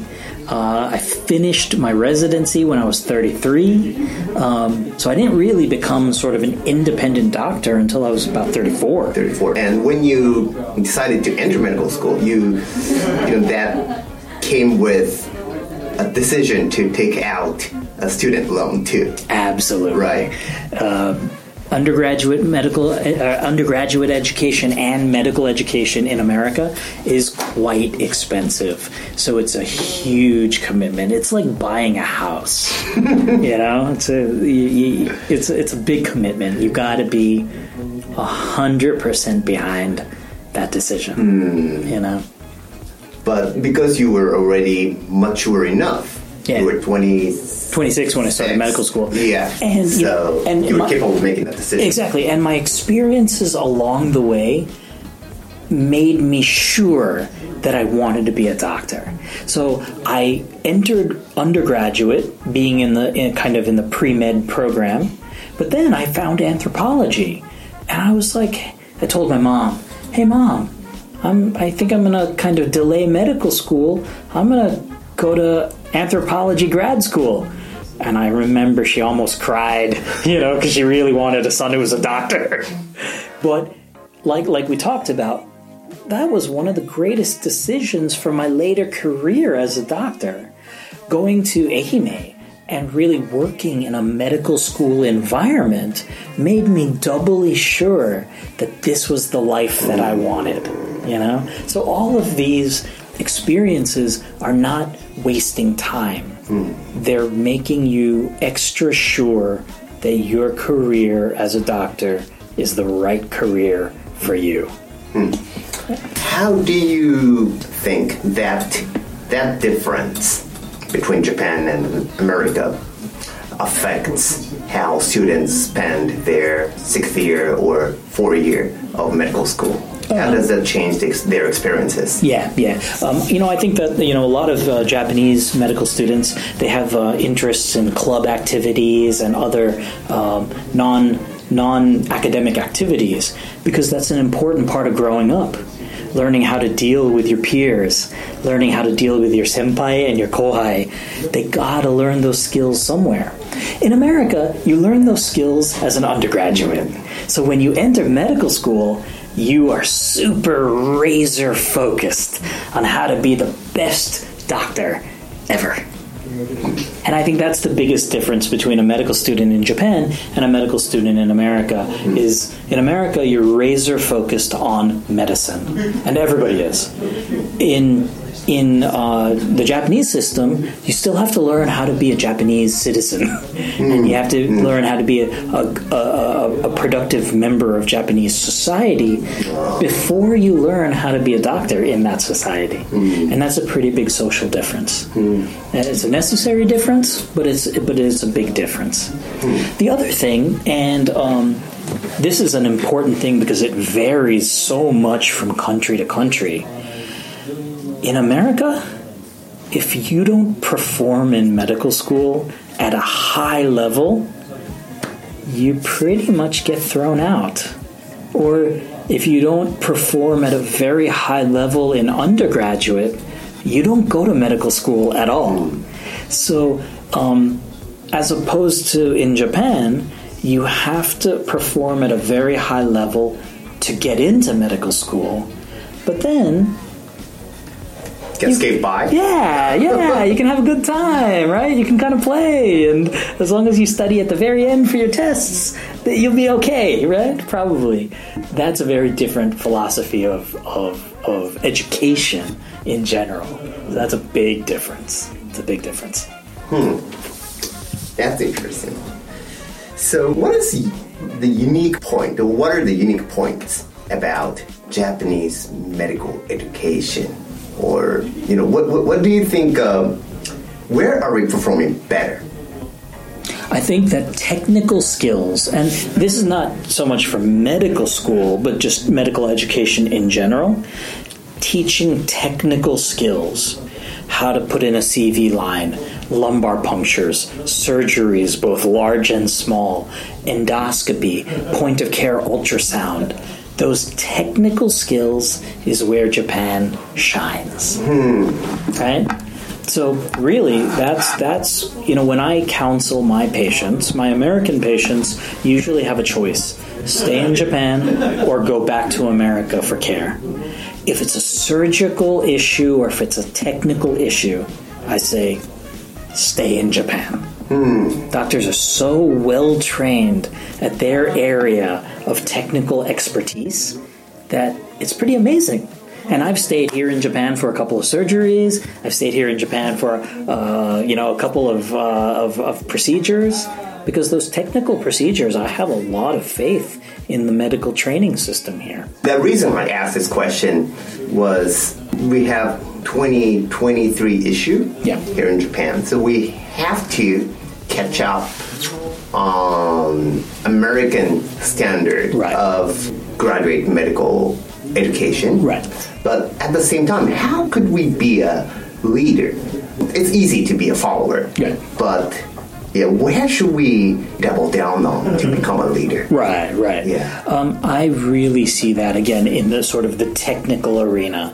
So technology and use of technology, I think, is really where Japan can and does lead the world in a lot of different uh, medical aspects. Let's take um, Shokaki Naika f- as an example, GI medicine.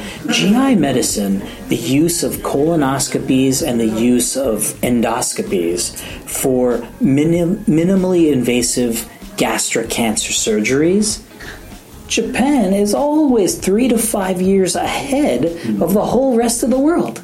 Always. I was a visiting medical student in Japan back in 2003. And at that time, I thought, wow, Japan is like three to five years ahead of America in GI. Even now in 2019, I still think it's three to five years ahead of America in GI. Um, and that's because of the mastery of endoscopy, hmm. right? And I think that's what Japan should be exporting to the rest of the world. Hmm. What does that mean? How do you be a leader? You got to get more GI doctors from the rest of the world coming to Japan to get that training. Hmm. Because if you don't show the rest of the world that you're so good at this thing, you'll never become a leader in it, right?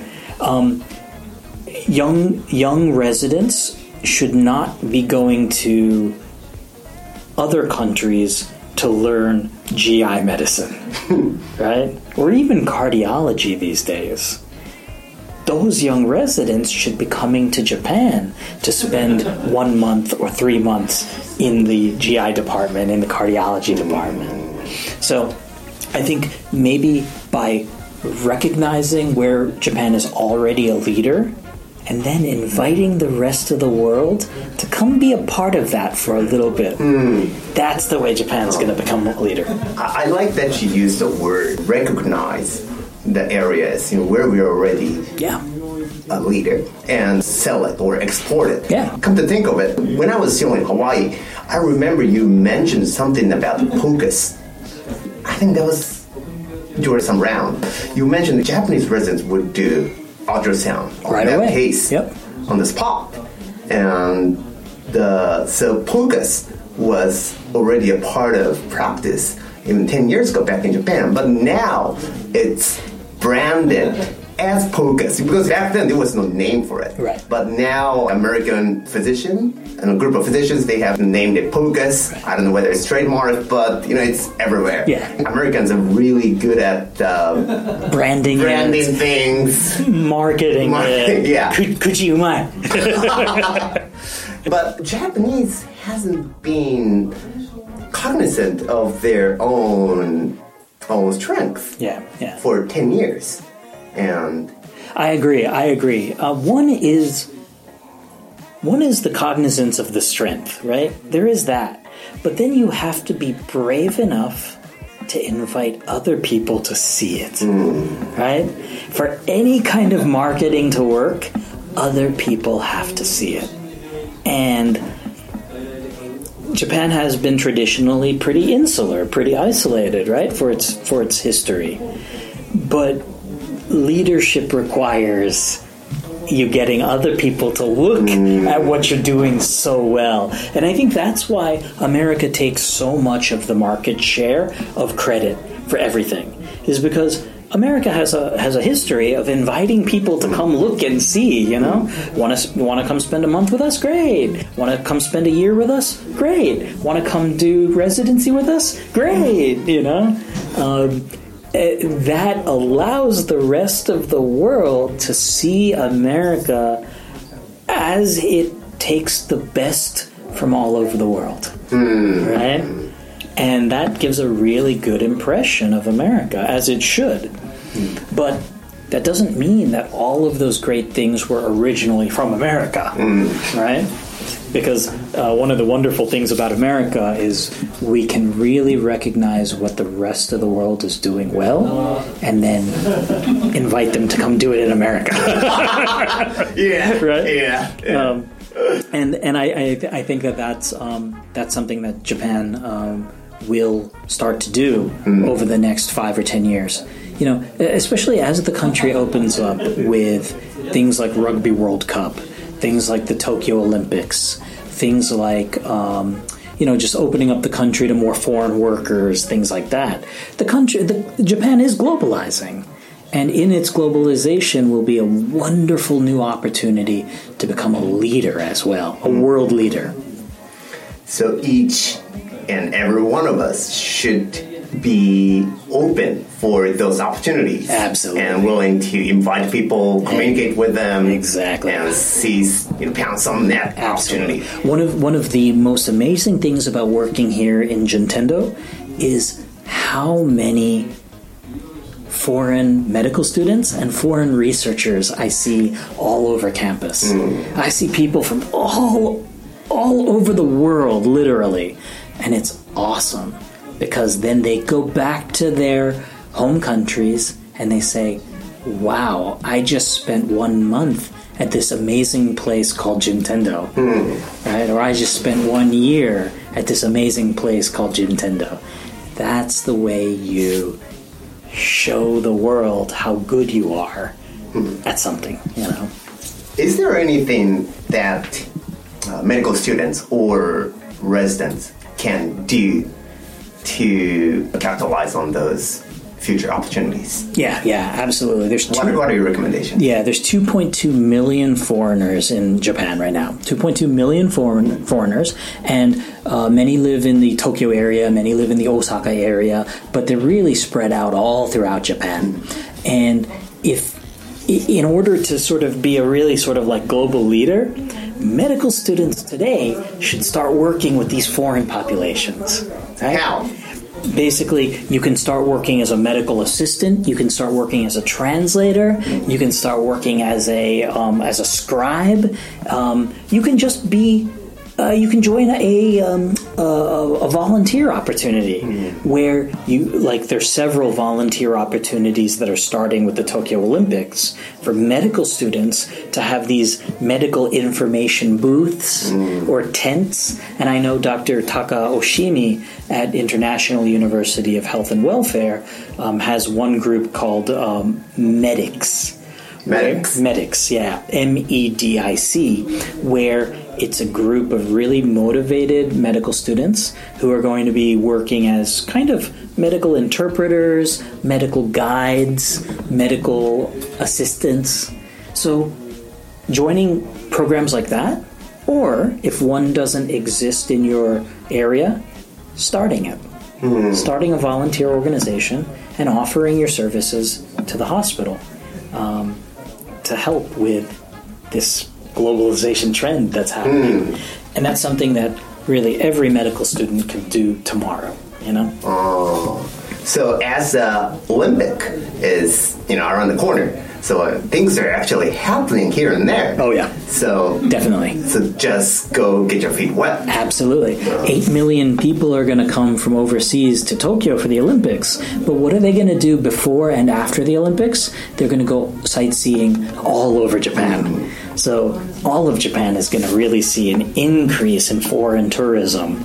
And because they come once and they have an amazing experience, they're going to tell their friends, you should go visit Japan. Mm. And they're going to come back to Japan.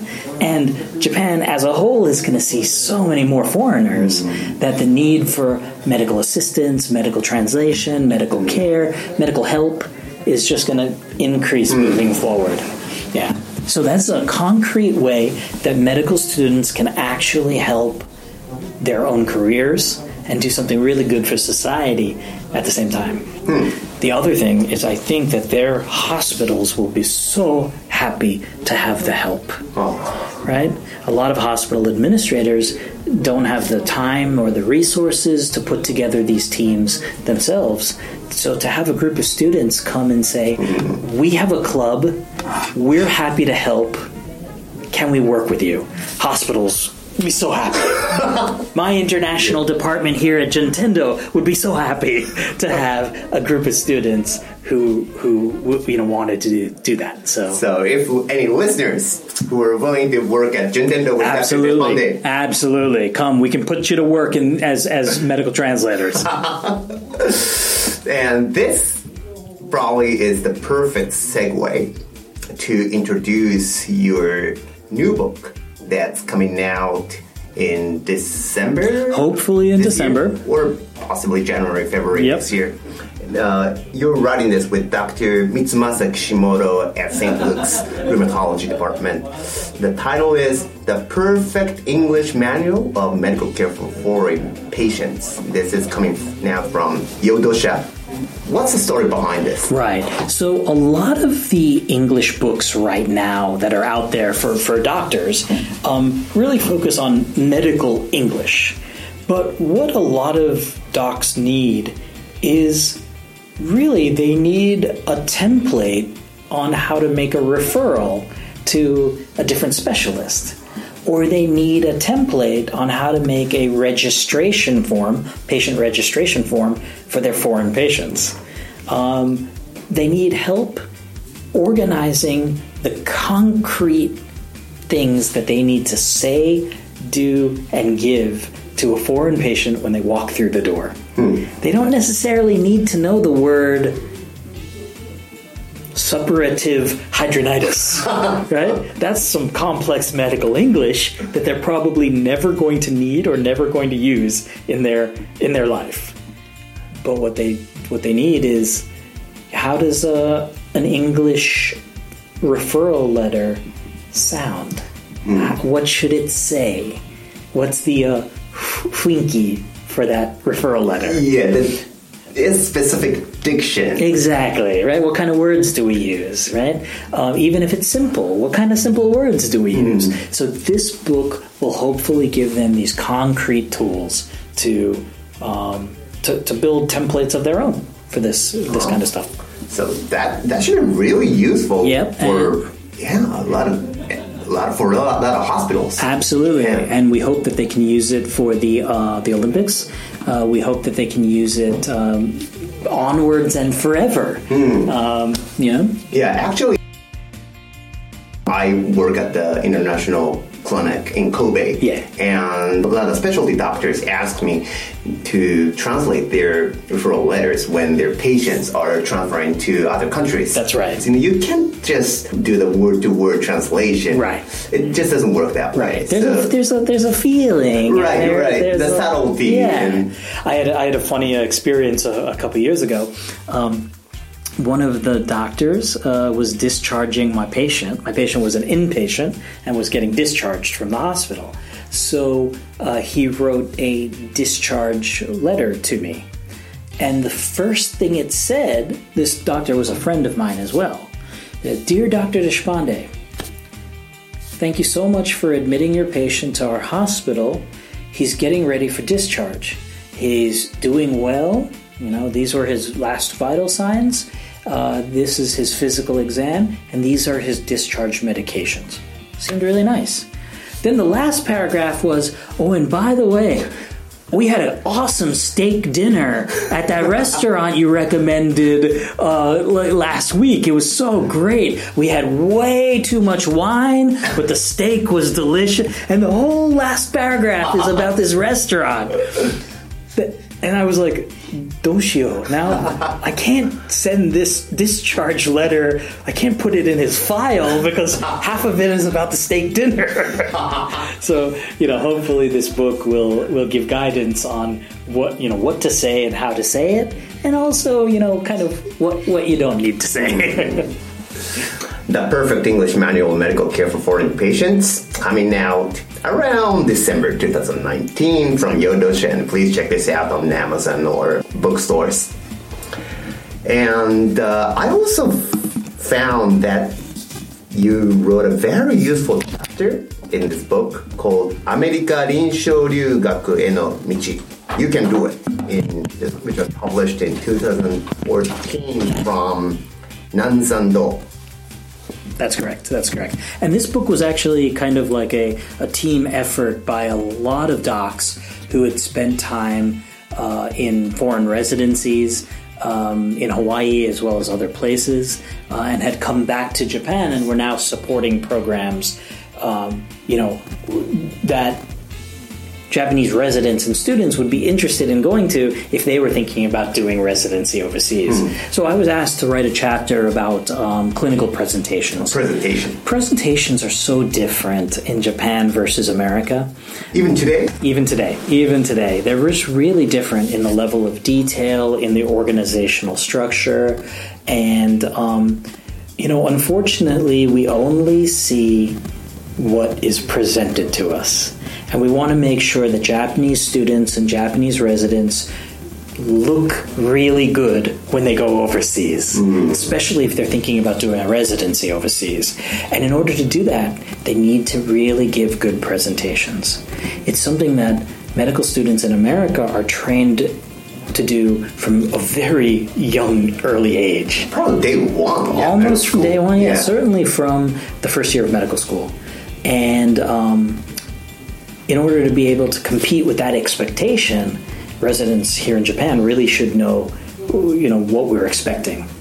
Um, so hopefully, my chapter helps kind of outline that. What are the tips that you shared in, in this book? Right, right. What are the examples? Exactly. I think you know the, the take home message for the chapter in this book is that you have to um, organize your presentation thinking about what your listener wants to hear. Hmm. And that's hard, right? How do you read the mind of your listener? Yeah. But for example, when you give a Gembyoreki or a history of present illness, you want to present, of course, the story that you found, the symptoms that you found.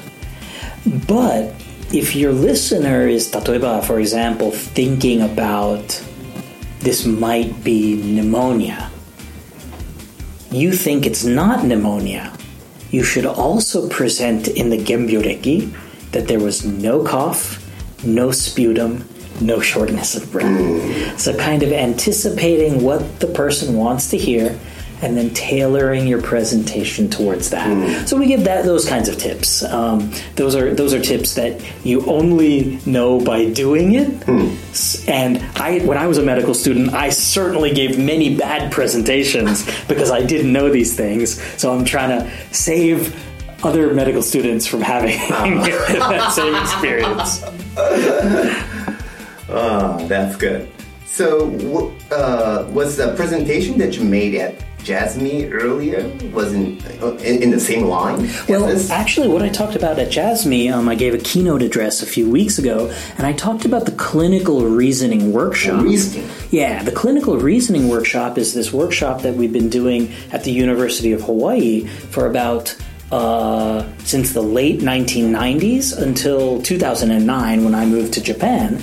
And then we kind of brought the same workshop here to Japan. Oh. It's a week long workshop where we teach students how to do presentations, how to how we think about different types of um, uh, diagnostic reasoning and history taking skills, how we do physical exam, how we do presentations. Like you know, it's a it's like a gashiku of it's mini medical school.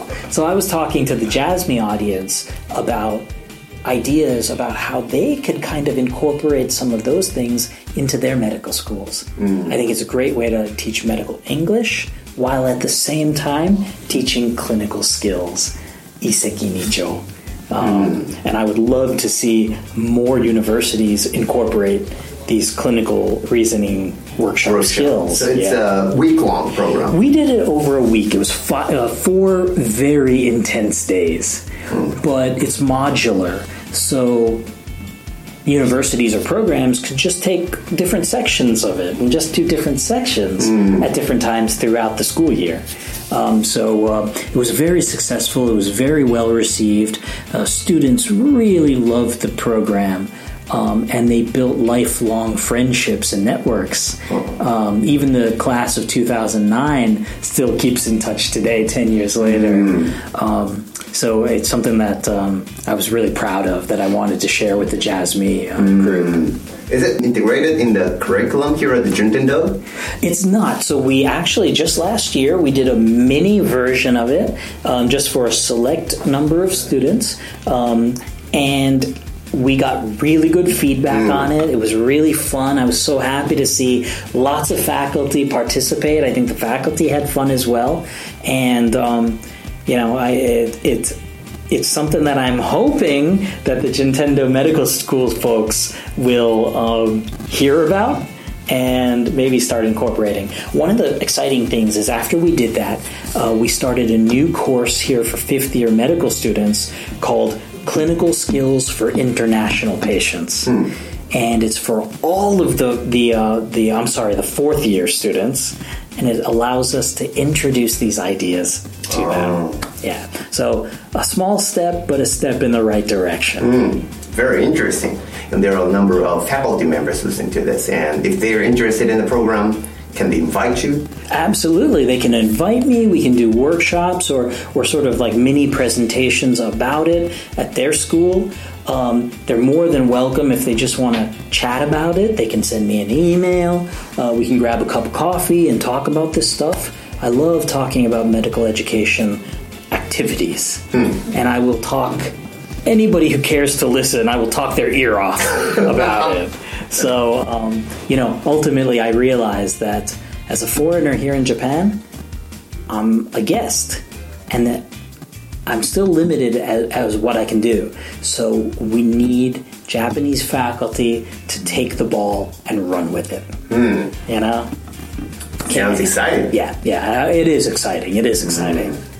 Okay, so if any of the faculty members who are listening to this want to work with Dr. Deshpande, please feel free to contact him. Yep, Facebook, send me an email. Always So- happy. So the best way to say hello to you is Facebook, is Facebook. great. You know, um, Facebook has gotten a lot of bad press in the last couple of uh, Yeah. years for privacy issues and blah blah blah. But I still keep doing Facebook because it is the easiest way to talk to people both on a daily basis as well as people you've not talked to for years. So uh, shoot me a message on fa- uh, Facebook or send me an email at, um, at at my email address. okay. So I'll, I'll put your email address on the show notes. Perfect. All right, got 'em. So thank you for all the tips and your career course and your future envisioning. It's almost time. Do you have any last words? Yes. Parting comments? You know, something that you want the listeners to keep in mind, even if they forget Yes. the rest of the interview. Absolutely, absolutely. Remember on the Toto washlet where the flight. No, I'm just kidding. I don't remember that. Well, I do remember that, but what I want everybody to remember is that the world is so small now. It is so. It's such a small neighborhood now, and being a doctor opens so many doors that people should not feel scared to cross their own national boundaries, cross their own social boundaries, cross their own anxiety boundaries and get out there. Grab adventure. Go work in another country. If you can't work in another country, go observe in another country. And the world is such a small place now that if you carefully think about what you really want to do with your career, there's a 99% chance you actually can shape your career that way. Find the path that you want to walk on and then start walking. Oh, that's a great advice. It's, And it's, that's it's what the you truth. exactly have been doing. Absolutely. And probably you keep doing. Absolutely. If, if I can do it, all of you listening can do it. Yeah. Oh, thank for the great advice and all the time. Today we had the privilege to have Professor Gautam Deshpande from Juntendo University on the show. Gautam, thank you again for everything. Thanks so much. It's been a real pleasure talking to you.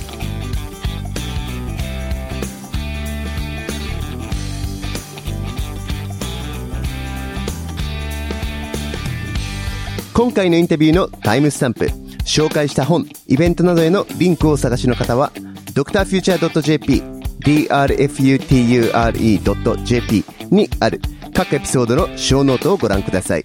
質問、コメント、フィードバックも大歓迎です。他のエピソードをお探しの方は、Apple Podcast、Google Podcast、Stitcher、Spotify、YouTube などから、ぜひ、ドクターフューチャー未来の医師の作り方の番組登録をお願いしますなおこのポッドキャストの内容は僕個人の見解であり勤務先の企業病院とは一切関係ないことそして個別の医療相談はお断りしておりご連絡いただいても一切ご返信しないことをご了承ください。I have been Dr. Jackie Mura Until next time. Thank you all of you guys for listening.